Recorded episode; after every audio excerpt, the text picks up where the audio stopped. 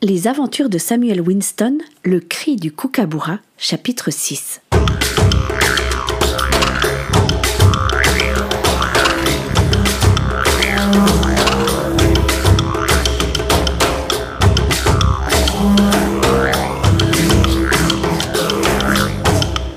Ils arrivèrent près de la rivière après être descendus dans la plaine qui s'étirait au pied du camp des hommes.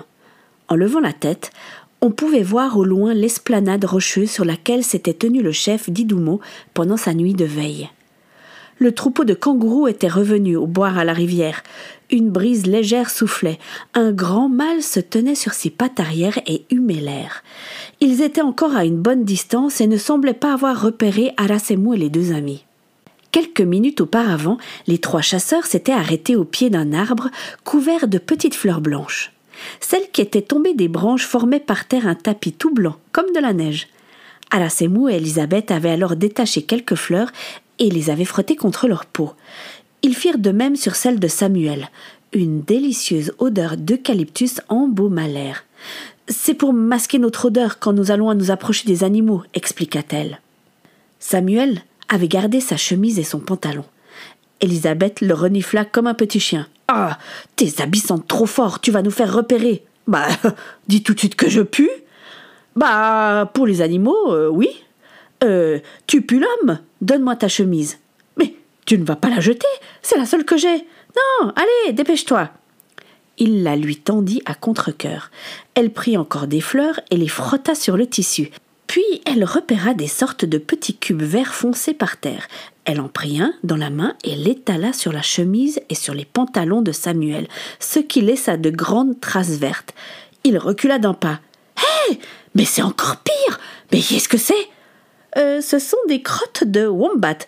Mais comment est-ce possible? Elles sont carrées. C'est excellent, non? C'est le seul animal que je connaisse qui fait ça. Une fois, on ira débusquer un wombat et tu verras comment il est. Oui, enfin, euh, bon, euh, pour l'instant, euh, ça m'est égal. Ce que je sais, c'est que tu es en train d'étaler du caca sur mes habits. merci. Maintenant, c'est officiel, je pue. Vous deux, vous avez le droit aux fleurs qui sentent bon, et moi, aux crottes. Oh, arrête de râler, ça masquera bien ton odeur. Tu sens trop la ville.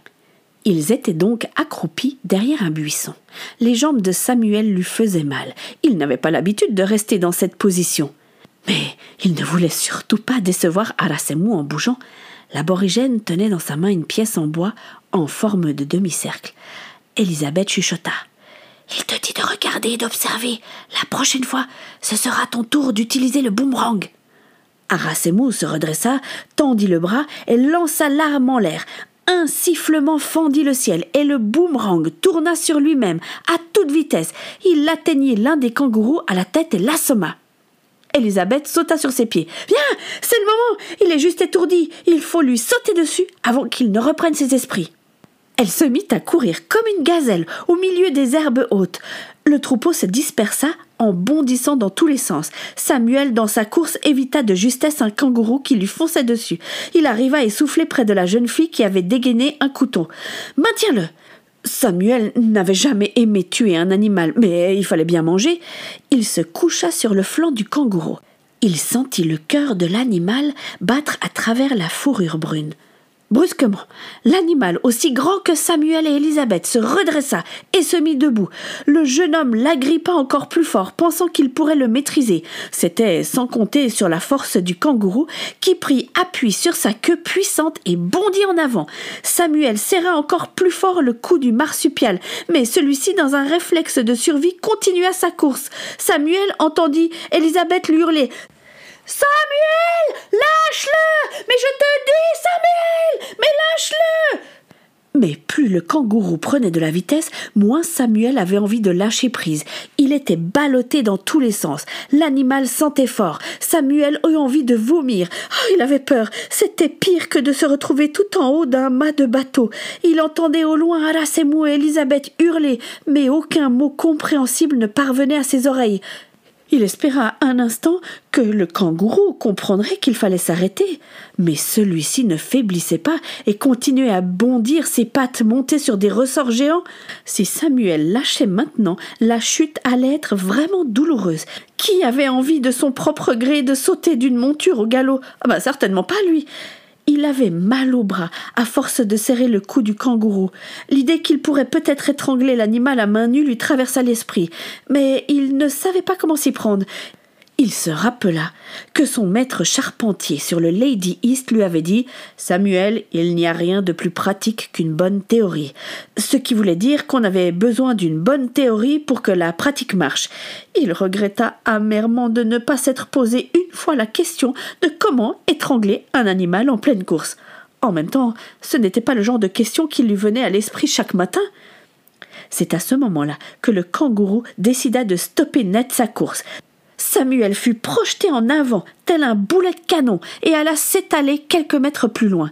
Il resta sonné jusqu'à ce qu'Arasemou et Elisabeth le rejoignent. Essoufflé et affolé, son ami se jeta sur lui. Ah mais Samuel, mais réponds-moi Mais tu n'as rien de cassé Tu vas bien? Euh, Je sais pas. Oh, j'ai mal partout. Il n'osait pas bouger de peur de constater qu'il lui manquait une jambe ou un bras. Arasemou l'examina sous toutes les coutures. Il fit un signe de la tête qui indiquait que tout allait bien. Soudain, un rire tonitruant sortit de sa bouche. Il n'arrivait plus à s'arrêter. Il se tenait les côtes et les larmes coulaient de ses yeux. Son fou rire gagna Elisabeth, qui se mit à rire à gorge déployée. Samuel, vexé, les regardait tour à tour. Je ne vois pas ce qu'il y a de drôle. J'ai failli mourir et c'est comme ça que vous réagissez. Mais tu nous mourir de rire, oui Oh, que t'as, Elisabeth Quand je te revois sur le dos du kangourou, tu m'as fait, mais aucun style, mais vraiment Ah non, ah non, il faudra qu'on t'apprenne Ha ha ha ha, très drôle. Finalement, au bout de quelques minutes, Samuel esquissa un sourire et se laissa aller au rire. C'est vrai que ça avait dû être comique de le voir ainsi. Quand ils se furent calmés, le silence revint dans la prairie. Enfin, pas tout à fait. Le ventre de Samuel gargouilla si fort qu'Elisabeth se retourna. Tu n'as rien mangé ce matin? Euh, pas vraiment. Tu ne m'en as pas laissé le temps, et puis ça m'a ouvert l'appétit, ce petit trou. Eh ben, vu que notre dîner s'est échappé, il va falloir trouver autre chose. Elle échangea quelques paroles avec Arasemou. Il se leva et se dirigea vers l'orée de la forêt. Il commença à l'aide de son bâton à fureter dans le tapis de feuilles. Un tronc d'arbre couché sur le sol attira l'attention d'Arasemou. Il souleva l'écorce sèche et fit claquer sa langue contre son palais. Dans un creux du tronc grouillaient de grosses larves blanches, aussi grosses qu'un pouce. Elisabeth frappa dans ses mains. Oh, je crois qu'Arasemou vient de nous trouver le petit déjeuner. J'adore ça. Elle prit une large feuille et alla piocher quelques larves dodu. Elle en croqua une et avec un large sourire dit Hum, hum, hum, c'est bon. Elle l'avala et tendit à Samuel une larve vivante qui se contorsionnait dans ses doigts. Tiens, ça va calmer ta faim. Il faut juste la mettre dans ta bouche et mastiquer. Tu verras, le jus est délicieux. C'est la larve d'un papillon de nuit, il me semble. Samuel eut comme une envie de vomir. Larve ou papillon, il trouvait ça dégoûtant. Pourtant, Arasemou et Elisabeth avaient l'air de s'en donner à cœur joie. Le glougloutement de son estomac lui rappela qu'il avait vraiment faim. Depuis qu'il était arrivé sur le sol australien, il avait déjà mangé plusieurs choses bizarres. Une de plus n'allait pas le tuer. Il soupira, ferma les yeux en tendant la paume de sa main. Il sentit Elisabeth y déposer une larve visqueuse qui se tortillait dans tous les sens. Il la mit dans sa bouche et voulut l'avaler tout rond, mais malheureusement pour lui, elle était trop grosse. Alors il décida de la croquer. Elle éclata et du jus coula au fond de sa gorge. Samuel mastiqua rapidement. Il ne voulait surtout pas que ça dure une éternité. Euh, il fut surpris par le goût et dut admettre que ce n'était pas si mauvais que ça. À défaut de bacon ou de kangourou grillé, ses larves feraient l'affaire pour calmer sa faim. La journée passa rapidement, mais la chasse ne fut pas bonne. Heureusement, ils avaient récolté quelques baies, des racines et des plantes pour le repas du soir. Arasemou montrait avec patience ce qu'il savait. Samuel était fasciné de voir l'étendue des connaissances de l'aborigène. Comment pouvait-on penser que ces gens étaient moins intelligents que les colons arrivés d'Europe? Elisabeth traduisait tous ces propos. C'est sûr, cette journée allait rester gravée dans la mémoire du jeune homme. Au crépuscule, étant trop éloignés du campement, ils firent halte dans une petite clairière. Lorsqu'ils furent rassasiés, Arasemu s'adossa à un arbre. Comme à son habitude, il se mit à fredonner un chant.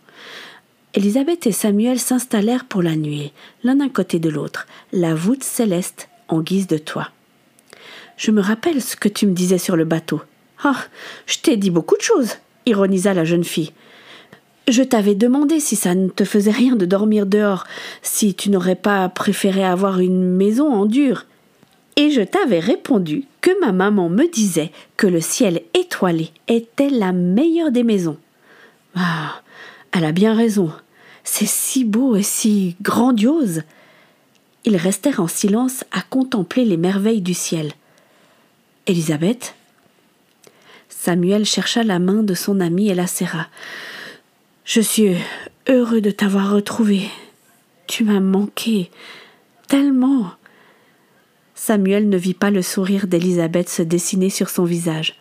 En guise de réponse, elle lui serra la main encore plus fort.